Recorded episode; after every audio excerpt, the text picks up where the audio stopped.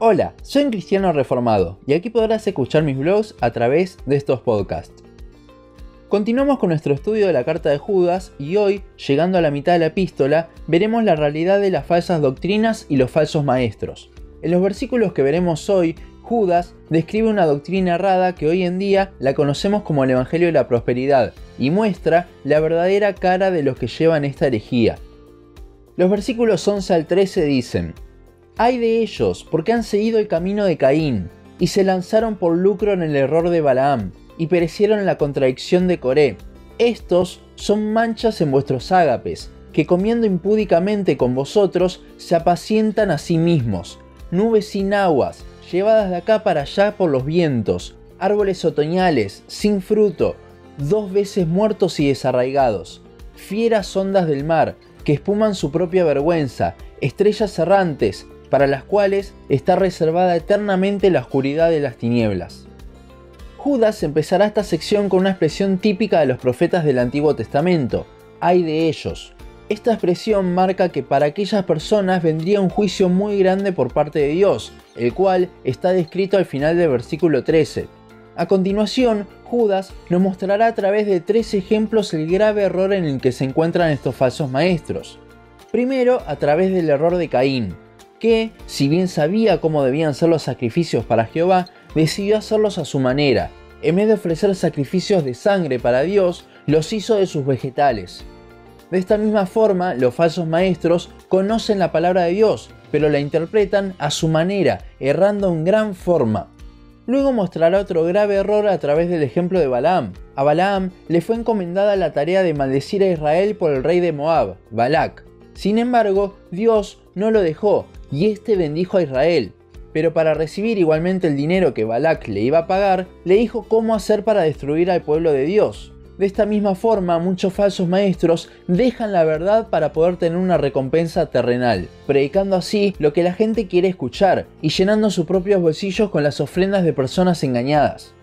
Por último, Judas nos marca el error de los falsos maestros a través del ejemplo de Coré, quien se rebeló contra aquellos que tenían la palabra de Dios, Moisés y Aarón, para hacer su propia voluntad. De esta manera los falsos maestros se rebelan contra la palabra de Dios al predicar lo que ellos quieren y al igual que Coré arrastran a muchos con ellos. Luego de mostrar el error en el que caen los falsos maestros, Judas los va a desenmascarar y decir lo que realmente son. Primero dice que son manchas en vuestro ágapes. Los ágapes eran momentos de las reuniones de la iglesia donde se tomaba la Santa Cena y luego tenían un banquete de comunión entre los hermanos. La traducción de la palabra manchas no es del todo correcta, ya que la palabra original spilas se traduce como arrecife. Cuando uno navega debe tener mucho cuidado, ya que los arrecifes, que no se ven desde los barcos muchas veces, pueden hacer que la nave quede encallada o se rompa en ese lugar. Con esto en mente, los falsos maestros son personas que por ahí vemos comúnmente en la comunión de nuestra iglesia, pero son muy peligrosas para las mismas. Además, el pasaje dice que comiendo con nosotros se apacientan a sí mismos. Esto porque se intentan de rodear de personas para así sentirse bien ellos mismos, pero no porque les preocupen las personas. Luego, Judas dice que son nubes sin agua. En Israel, cuando se veían las nubes, traía esperanza de que lloviese y de esta forma pudiese regar los cultivos, algo muy necesario en una zona tan desierta como es Israel. Sin embargo, una nube sin agua trae esperanza pero nunca llueve y luego es llevada por el viento, haciendo que se pierda esa esperanza y trayendo gran preocupación. De esta manera, los falsos maestros le dan esperanza a las personas, ya sea de una vida mejor, de prosperidad o de que sus problemas se solucionarán, pero luego esto es llevado por el viento y nunca pasa nada, quedando las personas sin esperanza y muchas veces hasta enojadas con Dios. Después dice que son árboles otoñales. Un árbol en otoño carece de hojas y no tiene fruto, parece muerto. Sin embargo, Judas agrega dos veces muertos y desarraigados. Esto podría decirnos que no volverá a tener hojas y dar frutos en la siguiente primavera, con lo cual nadie podrá alimentarse de él y llevará más muerte. De esta manera, el ministerio, entre comillas, de estas personas no da ningún fruto real y a todo lo que conduce es muerte eterna, ya que no está el Evangelio en ellos. En el versículo 13, Judas los va a desenmascarar con dos ejemplos más de la naturaleza. Primero con las olas del mar, si bien poderosas, una vez que rompen, son pura espuma que llega a la orilla. Los falsos maestros se hacen ver poderosos, prometiendo grandes cosas e ilusionando a las personas. Pero una vez que esa ilusión se rompe, podemos ver que todo lo que decían no venía de Dios, y allí queda al descubierto su vergüenza. Por último, dice que son estrellas errantes. Esto habla de meteoritos o estrellas fugaces, los cuales no siguen una órbita tal cual, sino que vagan por el espacio.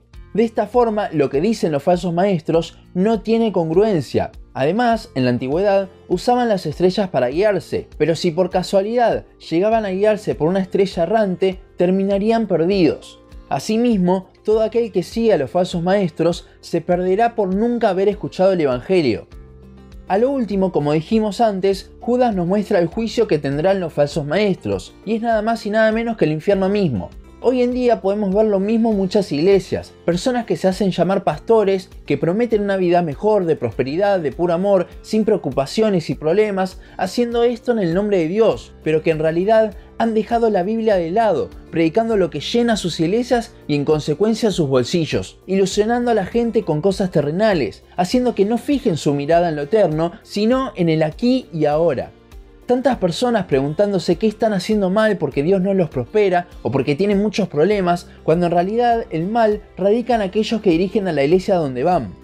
Este es el falso evangelio de la prosperidad, que es peligroso, da falsas esperanzas, no tiene ningún fruto en la eternidad, no viene de Dios, nos guía a perdición, se aleja de la verdad, busca su propia ganancia y sobre todo se revela contra Dios. Y no es algo nuevo, en Judas vemos tal cual esto, y en Hechos tenemos el ejemplo de Simón el Mago, quien hizo exactamente lo mismo queriendo comprar el don de Dios con dinero. Tengamos cuidado, analicemos todo con la palabra de Dios y oremos por aquellas personas que están bajo este engaño, el cual está ganando mucho terreno por pastores, entre comillas, muy reconocidos, que en realidad son arrecifes en el ámbito cristiano, nubes sin agua, árboles otoñales, fieras ondas del mar y estrellas errantes. Hasta aquí nuestro podcast de hoy. Seguinos en Facebook, Instagram, YouTube y Spotify. En todos nos encontrás como un cristiano reformado. También seguinos en uncristianoreformado.blogspot.com para leer el resto de nuestros blogs. Nos vemos en la siguiente ocasión.